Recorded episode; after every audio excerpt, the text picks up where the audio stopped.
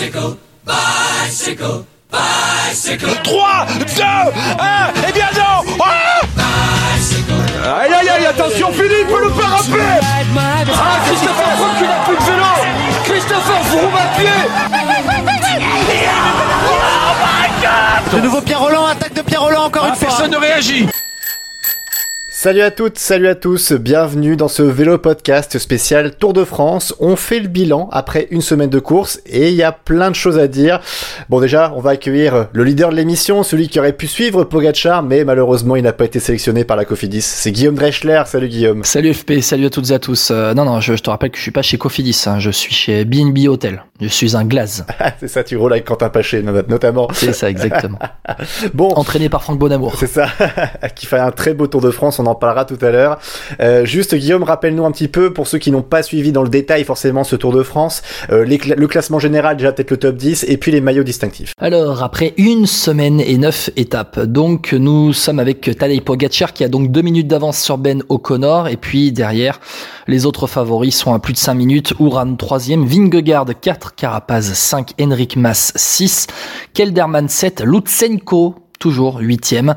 Et euh, deux autres les deux premiers français sont neuvième et dixième Guillaume Martin et euh, David Godu. Le classement du maillot vert c'est Mark Cavendish qui le porte. Il euh, mène le classement par points avec allez, à peu près 40 points d'avance sur Michael Matthews. Une cinquantaine de points sur Sonny Colbrelli. On va en parler. Il a fait une énorme étape jusqu'à Tignes et euh, à Philipsen 4 et à la Philippe 5 tu vois il va gagner le maillot vert. Ouais, j'y ai cru pendant deux jours, mais ça c'est bon. Et le maillot à poids, Guillaume? Le maillot à poids, Nairo Quintana et maillot à poids devant Michael Woods, Wood Pulse, Ben O'Connor 4, Sergio Higuita 5 et le classement du meilleur jeune, Tadej Pogacar forcément, maillot blanc devant Vingegaard à 5,32, David Godu à 7,22 et puis euh, derrière c'est Paré Peintre à 12 minutes et Higuita à 3 quarts d'heure. Classement de classement classement par équipe, Barin Victorious est en tête, 18 minutes d'avance sur AG2R. Bon Guillaume, tout simplement, on va mettre les pieds dans le plat. Euh, Tadej Pogacar a-t-il déjà tué le tour? C'est un peu la question que tout le monde se pose. Euh, brièvement, t'en penses quoi toi? Alors, est-ce qu'il a tué le tour? Oui. Est-ce qu'il l'a gagné? Non. Voilà la nuance. Parce qu'en fait, on est qu'après une semaine de course et que, et que, et que, Tadej Pogacar, oui, est au-dessus, mais on a disputé que neuf étapes. Il euh, a une énorme forme. Est-ce qu'il va tenir les trois semaines? Ça, c'est la question que je me pose. Euh, on parle de suspicion, François Pierre. Je, je, on parle de suspicion sur Tadej Pogacar. On va mettre les pieds dans le plat hein, complètement. Euh, tout le monde dit qu'il pisse violet. Euh, Tadej Pogacar. euh, je me dis que la concurrence n'est pas au niveau et que Tadej Pogacar est très en forme sur cette première semaine, personnellement. Alors je pense qu'il y a ça, mais moi ce qui m'a choqué le plus en tant qu'amateur de cyclisme, c'est pas forcément lui en montagne, mais c'est lui sur le chrono. Et je sais pas si on se rappelle on un peu pareil. la tête de Stéphane Kung, euh, donc le Suisse qui est premier le, tout le long de l'étape du chrono la montre euh, qui avait été fait alors euh, à Laval, c'est ça, entre Changer et. Laval, où en fait justement Kung fait un chrono énorme quand même, hein, parce que mais c'est le spécialiste, hein, c'est le champion d'Europe. On voit qu'il a fait un gros chrono, il est content de lui. Pogacar arrive et il lui met je crois 19 secondes et tu vois à sa tête ce qui fait genre mais qu'est-ce que je peux faire de plus en fait? Et, et- en fait c'est vrai que c'est là où ça m'a choqué parce que ce contre la montre il n'y avait pas de montagne il n'y avait pas de gros col il n'y avait pas de montée euh, sèche non plus. C'était vraiment juste du plat quasiment. Euh, ok il y avait quelques virages serrés mais c'est tout. Je vois pas pourquoi il est si fort à, à, ce moment-là sur ce chrono-là. Euh, autant Roglic il nous a déjà montré ça Pogacar un peu moins.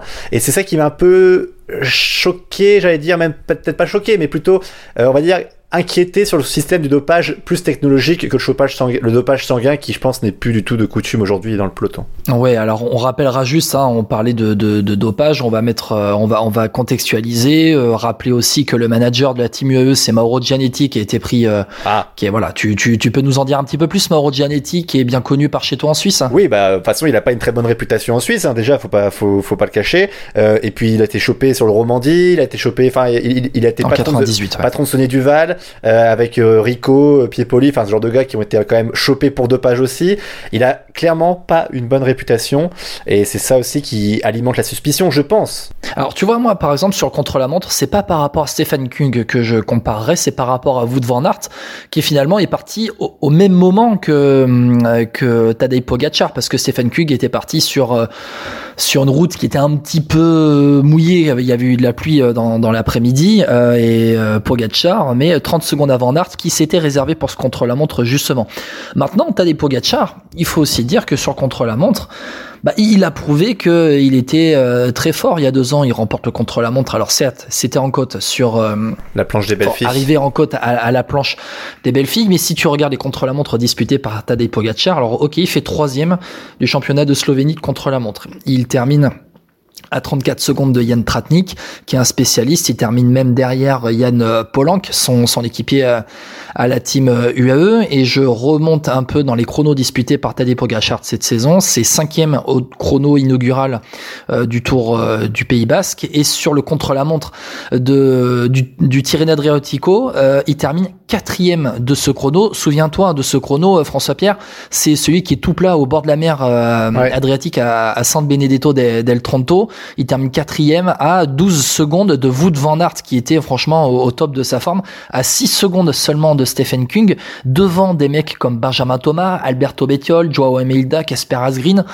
et juste dans la même seconde que Philippe Ogana aussi. T'imagines quand même sur 10 euh, km. Donc les watts, il sait les développer sur le contre-la-montre. Maintenant, moi, franchement, François Pierre, j'ai envie de voir ce que ça va donner en troisième semaine. Il y aura un autre contre-la-montre entre Libourne et Saint-Émilion. À ce moment-là, après trois semaines de course, après avoir géré la course notamment et le poids du maillot jaune et après avoir roulé en montagne, là par contre, s'il est devant un mec comme Stephen Kung, j'aurais plus de suspicions personnellement. Je vais pas donner. Moi, je, franchement, après une semaine de course, François Pierre, je donne pas autant de suspicions que certains peuvent le donner. Il a fait un raid en montagne. Bon, ok, il est au-dessus en, il est au-dessus en montagne. Sur le contre-la-montre, à voir. En fait, ce qui choque le plus, je pense, c'est qu'il soit aussi à l'aise euh, par rapport aux concurrents. Mais je pense aussi Merci je suis assez d'accord avec toi que les concurrents sont un peu nazes. J'allais dire un gros mot, mais tu vois, c'est un peu naze, c'est vrai, parce que un Carapace, je l'imaginais un plus enfin un meilleur niveau que ça. Euh, j'imaginais même d'autres concurrents, même des Kelderman, même des David Godu qu'on aime bien, euh, peut-être un, poil au-dessus euh, de, ce qu'ils font actuellement. après, je pense qu'il a aussi ce côté où Roglic n'est plus là et ça fait un peu voilà, il est tout seul parce que je pense que Roglic était quand même préparé pour ce Tour de France. On sentait bien que voilà, il avait une grosse armada autour de lui, mais pareil, les équipes quand tu vois que la UAE, il y a personne qui l'accompagne très très loin, au final, il se débrouille tout seul. quand tu regardes à la Jumbo Visma, il y avait peut-être Vingegaard qui était en forme. T'as aussi Sepkus qui nous déçoit beaucoup. Il y a un peu ce mélange de euh, il y en a des très très forts, Pogachar, des forts, par exemple Vingegaard, et, des, euh, et, la plupart sont moins bons ou, ou pas, ou alors ils sont perturbés par le temps, mais, mais ça explique pas tout, je trouve.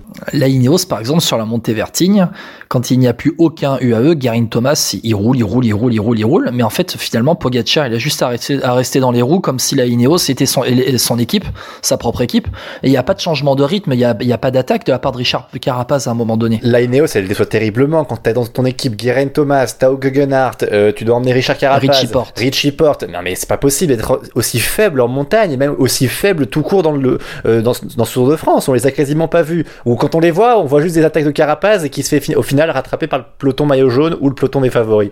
Enfin c'est vraiment. Bah, tu veux parler de l'étape notamment qui euh, arrive au Creusot, c'était vendredi où, Richard Carapaz tente quelque chose et puis au final euh, il se fait rattraper sur la ligne par le groupe par le groupe des, des favoris quoi. Après voilà bon en tout cas je pense qu'on a un peu dit ce qu'on pensait sur cette euh, ce, souci Pogachar, on va dire. Maintenant, on va voir ce qui va se passer en deuxième semaine, en troisième semaine, donc on, verra ça.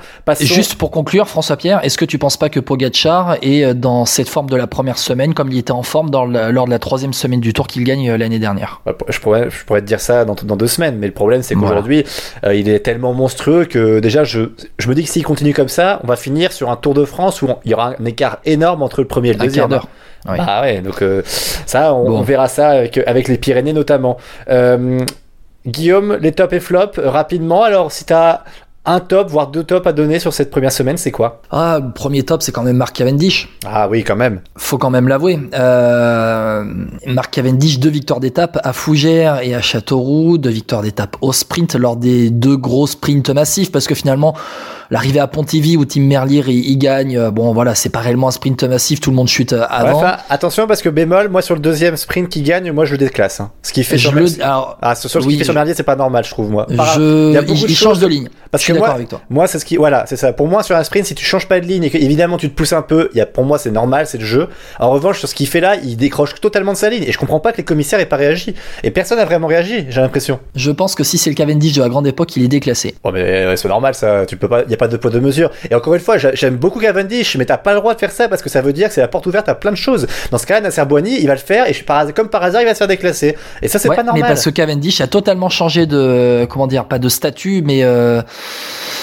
je sais, euh, je, je, vais chercher le mot, je vais, je vais trouver le mot. En, euh, tout cas, en tout cas, Nasser Boigny, ça veut dire qu'il faut qu'il pleure la prochaine fois pour qu'après les commissaires disent ah bah c'est bon, bah il a pleuré la dernière fois, bon bah on va le laisser gagner. Hein. Non mais tu vois, non mais ce que je trouve pas normal, c'est qu'en plus avec tout ce qui s'est passé dans le sprint mondial depuis 6 euh, mois, 1 an, c'est vrai. je trouve que ça, vrai, tu as raison. Ok, il y a pas eu de chute, mais franchement, ça aurait pu être plus grave parce qu'ils sont vraiment lancés à ce moment-là. Tu vois, c'est pas comme si, et encore une fois, il, il, s'est rien passé de grave, Merlier s'est arrêté, bah, au final il perd le sprint évidemment. Mais c'est parce qu'il ne s'est rien de passé grave qu'en fait il a pas été déclassé. C'est le mot réputation que je voulais euh, trouver. Ah, voilà. oui. C'est qu'en fait la réputation de Mark Cavendish n'est pas la même. Souviens-toi à l'époque où euh, Mark Renshaw mettait des coups de tête, Cavendish pouvait être déclassé d'un rien.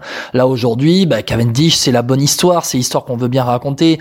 Le mec qui revient, bon ben voilà, Mark Cavendish il revient.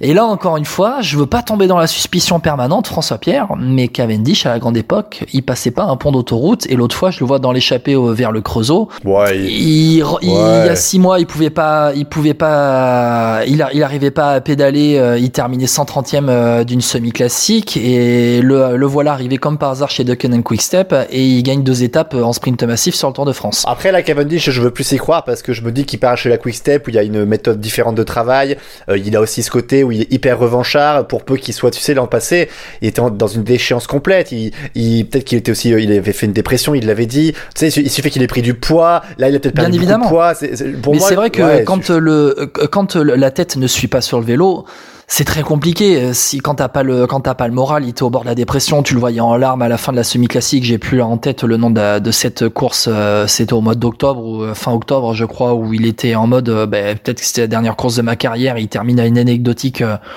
130, je sais pas combien de places. Euh, bon, ben là, le voilà, le voilà revigoré chez De Quick Step.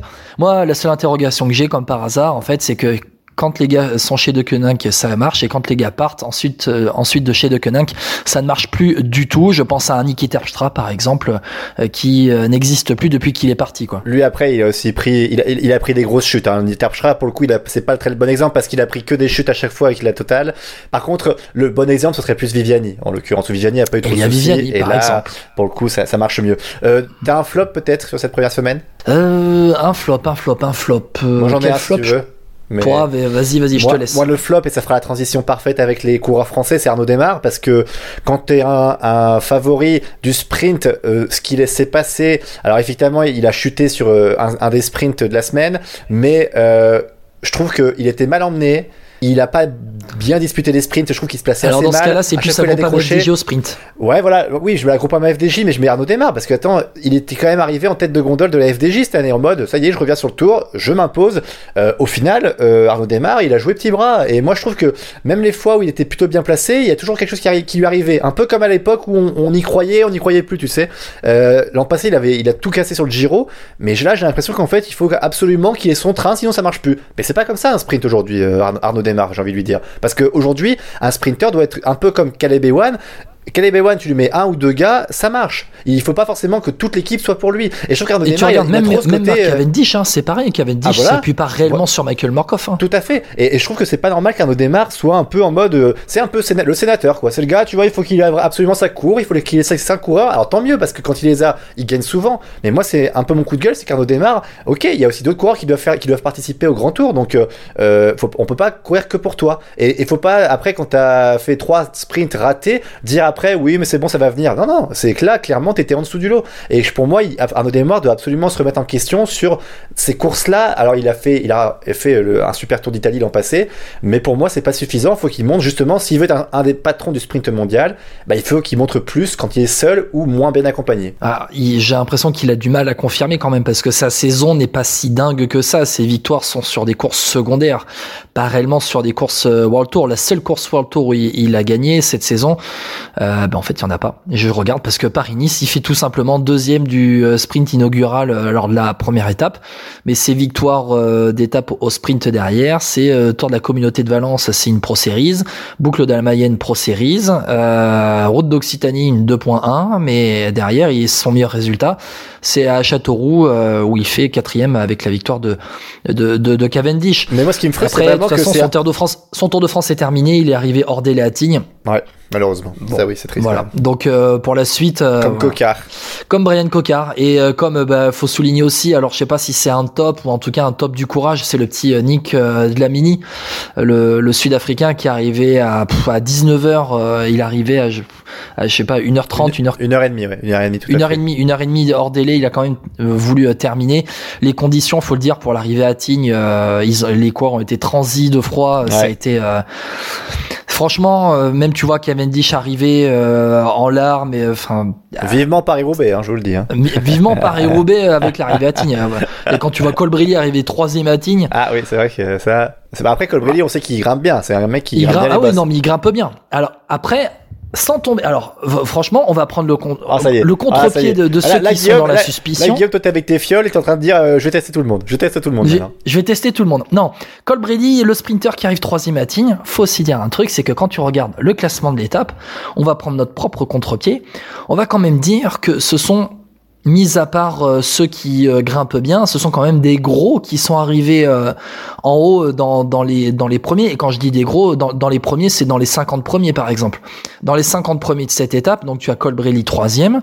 Et je descends un petit peu la liste. J'ai un Jasper Stuyven qui termine 25e de l'étape quand même, qui est un sprinter. Nils Pollitt, Ouais, non, c'est- 31e. Non, mais ce Steven, c'est pas. De l'étape, Mais c'est pas des c'est-à-dire sprinters, qu'avec- ça. Ça, c'est des jeux. Oui, des- non, mais ce que je veux dire, c'est qu'avec le froid, ceux, les coureurs les plus, les coureurs les plus frêles, les plus, avec le moins de, de masse graisseuse, euh, le froid les attaque plus rapidement, alors que les, les, les coureurs avec euh, un peu plus d'épaisseur, ils réagissent mieux au froid et réagissent mieux à ces conditions-là.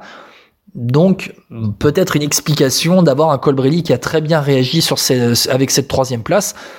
Et je souligne en même temps l'excellente performance, l'excellent week-end de Franck Bonamour qui termine cinquième à Tignes. Et franchement, ce coureur-là, il fait vraiment plaisir sur cette première semaine de Tour de France. Allez, rapidement, euh, Guillaume, pour terminer ce, ce podcast Tour de France, euh, bilan première semaine. Sur les Français, alors on a parlé de Desmar, tu as parlé de Bonamour.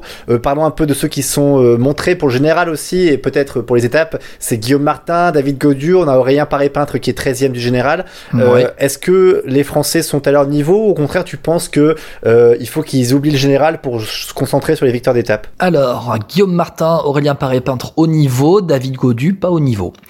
Euh, Guillaume Martin, il l'avait annoncé, il voudrait perdre du temps pour aller dans les échappées. Au final, il est toujours 9 du général à 7 minutes. Aurélien Paré-Peintre, malgré quelques péripéties en début de Tour de France, euh, des chutes notamment, bah Aurélien Paré-Peintre, euh, il termine pas si mal que ça cette première semaine. Septième au Grand Bornand samedi, Aurélien Paré-Peintre. Au final, il est 13e du général à 12 minutes.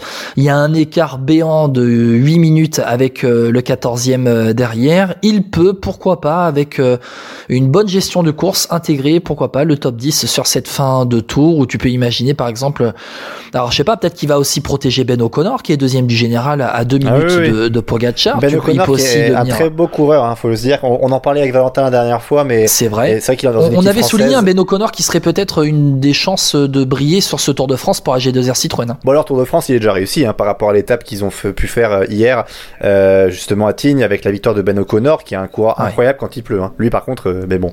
Euh, sur Ah oui, et sur les grands tours pour aller chasser les étapes, il est vraiment très fort. Bon, François Pierre, toi, te- je parlais de David Godu, tu penses qu'il est pas au niveau aussi? Le problème c'est que c'est mon chouchou tu sais bien et, et j'ai Ah toujours un peu ce côté euh, gentil avec lui mais c'est vrai que je suis un Il poil est derrière Lutsenko au général, hein, Ouais, je te le rappelle. hein. Ouais, je suis un poil déçu, mais moi je pense vraiment, un peu comme Bernardino qui avait dit ça il y a quelques mois, c'est que Godu doit chercher les étapes en fait. Je pense que là, ce Tour de France-ci, D'autant plus par rapport à ses références qu'il n'a pas sur les courses World Tour, euh, sur des courses par étapes notamment, où ça monte très très haut. Je pense qu'il doit y aller pour chercher des étapes, voire 2-3, tu vois. Je pense que Godu, s'il avait perdu genre 20 minutes, un peu comme Ben O'Connor, et qui serait parti hier dans l'échappée, il pouvait gagner, tu vois. Et c'est dommage parce que je me dis que David Godu, là, il essaie de jouer un peu un jeu où bah, c'est pas lui le meilleur. Alors que s'il y va dans les échappées, il peut être souvent le meilleur en fait en montagne. Et, euh, ouais, mais s'il veut aller dans les échappées, ça veut dire qu'il faut qu'il perde du temps. Alors qu'il ah, n'a pas perdu de temps sur les premières étapes, il a voulu accrocher les, favoris. Et souvent, le problème, enfin, le problème, c'est que Godu, il, était, il se place tellement bien. C'est dommage que Pinot n'avait pas eu ça dans sa carrière, mais, mais Godu, je trouve qu'il se place tellement bien devant et il aime frotter devant que, effectivement, il n'a pas perdu beaucoup de temps. Alors qu'il aurait peut-être dû faire, faire exprès, voilà, mais en perdre 5, 10 et puis dire, voilà, bon, bah, ce week-end, c'est les Alpes, je pars dans l'échappée, comme ça, on va me laisser tranquille et je vais pouvoir revenir au classement général après coup et peut-être remporter une étape. Parce qu'au final, là, où il se retrouve coincé, parce qu'il est, est bon en général, donc les gens vont pas laisser partir. Et en plus, il pourra pas aller dans l'échappée pour gagner une étape parce qu'il est pas le plus fort, donc s'il suit les meilleurs. Donc en fait, c'est un peu un choix bizarre qu'il va devoir faire, mais il faut le faire vite et je sais pas quand est-ce qu'il va perdre du temps, ou alors il s'arrête euh, à 10 km de l'arrivée, puis il, repart après, il attend un peu 5 minutes et puis, mais je sais pas, tu vois, enfin c'est. Après, moi, David Godu, je pense que ça doit être un Tour de France test pour lui. Je t'en avais parlé avant le tour. Euh, il doit se tester jusqu'au bout, aller euh, au, bout de ces trois semaines et faire un état des lieux à la fin. Là, devant lui, il y a quand même des coureurs au général, mis à part Ouran, Carapaz, Henrik Mas. Franchement, normalement, il doit terminer juste derrière ces coureurs-là et être à proximité euh, du, top 5. Tu peux imaginer qu'un Ben O'Connor, euh, il va peut-être pas tenir trois semaines. Ben O'Connor, David Godu, il est à, il est, il a un peu plus de cinq minutes de Ben O'Connor, ça peut se rattraper. Euh, un Vingegaard, un Kelderman, un Lutsenko, un Guillaume Martin, il peut passer devant ces, coureurs-là, notamment dans la semaine euh, pyrénéenne.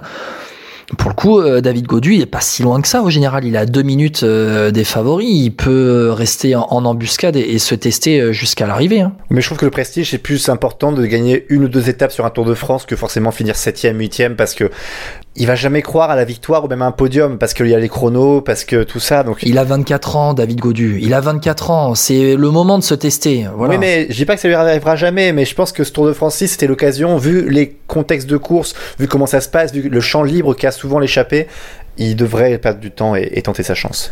Après, juste un truc, on parle de météo aussi. Là où David Godu perd du temps, c'est la montée vers Tignes, réellement, parce que sinon il est dans la roue des favoris pendant euh, les pendant la, première semaine. Il perd du temps contre la montre aussi. Bon, ça on en a parlé, c'est plus approuvé la, perte de temps contre la montre pour David Godu. Mais la météo, pour le coup, Vertigne, c'est peut-être pas la météo qu'il préfère, et peut-être avec des chaleurs qu'on va retrouver en deuxième et troisième semaine c'est peut-être là qu'il va se réveiller un peu dans la semaine pyrénéenne et qui va mieux réagir à ces enchaînements de col. Ouais, c'est quand même curieux pour un breton qui préfère le soleil à la pluie quand même. Mais bon, soit. soit. On verra. Euh, François Pierre, euh, dis-moi ce que tu as pensé. Je vais te faire un package. D'abord Julien Lafilippe et ensuite Mathieu Van Der quand même, deux grands animateurs de cette première semaine. Bon, Lafilippe, euh, je pense qu'il a fait tous les bons choix. Malheureusement, il lui manque cette échappée qu'il arrive à prendre, tu sais, pour aller en montagne. Mais sur la première étape, il a été tout simplement bluffant. Hein, on peut pas dire autre chose. Et puis Van Der bah, ça faisait plaisir à voir pour le symbole avec Raymond Poulidor. Et puis, je trouve que, bah voilà, il a fait ce qu'il pouvait, il a réussi son Tour de France. Et maintenant, pour lui, c'est les Jeux de Tokyo. Donc, euh, tu penses qu'il a faussé la course, comme dit Jackie Durand? Non, parce qu'après, on savait bien ce qui allait se passer et il a tellement fait tout exploser avec Van Aert euh, sur l'étape de vendredi, là, entre Vierzon et c'était les Châteauroux, je crois, euh, où c'était vraiment. le Creusot. Le Creusot, pardon.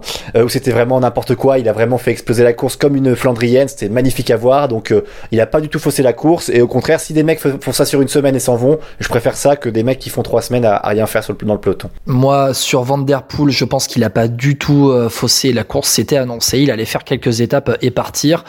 Il euh, a fait ce qu'il a pu pour conserver euh, ce maillot jaune. Il l'a conservé jusqu'à l'étape de, de, samedi au Grand Bornand. Et puis après, ouais, direction les Jeux Olympiques. C'était annoncé de toute façon. Après, voilà, il a fait spectacle. Et puis le le symbole, la symbolique est tellement géniale de voir Van Der Poel euh, mettre 24 heures à conquérir euh, un maillot jaune alors que Raymond Poulidor a mis toute une carrière à essayer de, de l'avoir. Franchement, je trouvais que c'était complètement dingue. Moi, je l'attendais plus sur la première que sur la deuxième étape finalement. Tu vois, je voyais l'inverse. Van Der Poel sur la première étape et à la Philippe sur la deuxième étape. La Philippe, il est tout simplement monstrueux sur la première étape. Hein. Je pense que là, personne ne pouvait aller chercher. Hein. Vu le, rapport qu'il fait sur cette euh, montée sèche de 2 km. Van Der Poel a dit qu'il était stressé. Je pense qu'il a été pris par le stress dans la première étape et qu'un Van Der Poel aussi en forme le dimanche qu'il a été, aussi en forme, ouais, le samedi qu'il a été le dimanche, aurait pu suivre Julien Alaphilippe, pour moi, Julien Alaphilippe au mur de Bretagne, il est juste mal placé pour suivre Van Der. Ça, c'est un autre débat. On va pas refaire la course. Moi, je vais juste dire à Julien Alaphilippe que je suis déçu, vraiment déçu de son euh, début euh, de, de, cette fin de première semaine, parce que après une semaine, euh, Alaphilippe est maintenant 37e à 47 minutes. C'est bien, il va pouvoir prendre les échappées, mais euh, il n'a pas, pour moi, le mental pour gagner. il n'a pas le mental. C'est un champion, mais il, me déçoit dans son mental pour gagner une grande course par étape, parce que Julien Alaphilippe finalement un coureur de, grande, de course par étape. C'est un coureur qui sait faire le dos lorsqu'il est dans son temps faible. Il sait euh, limiter la casse, alors que Jean Lafilippe, soit il euh, va chercher la victoire, soit il fait popcorn. Et pour l'instant, il est allé chercher la victoire au début. Et là maintenant, il a fait popcorn en montagne pour ensuite aller gagner des étapes. Mais là, je voulais le voir sur le Tour de France sur trois semaines, ce qu'il pouvait donner en, jouant le Tour de France à fond sans aller au JO après. Voilà, pour moi, c'est une déception cette fin de première semaine. Bon, bah en tout cas, on se reverra pour le bilan la deuxième semaine aussi, euh, Guillaume. On essaiera d'en reparler. Alors, je sais que parfois tu vas sur euh, le space Twitter de Vélo Futé. On vous tiendra au courant euh, par Twitter et Facebook. Et merci pour vos retours pour les derniers podcasts, notamment le podcast sur le Giro féminin. On a porté la poisse à Evita Music, puisque les, les FDJ sont tombés sur le contre-la-montre par équipe. Enfin, tombés, elles ont même cru, il qui a crevé, je crois. Enfin, il y a eu, voilà, tout, tout plein de malheurs. Donc, euh, ah, Elles ont réagi quand même en montagne par la suite, avec une, je crois, une dixième, douzième place d'Evita Music, quatrième place de Marta Cavalli. Voilà, on n'était pas si mauvais que ça quand même dans les pronostics. Hein. On avait dit SD Works au top, et finalement, euh, voilà. C'est ce qui se passe. Bah, merci beaucoup, Guillaume. Merci à toi, FP. Et puis, ciao à tous. Ciao. my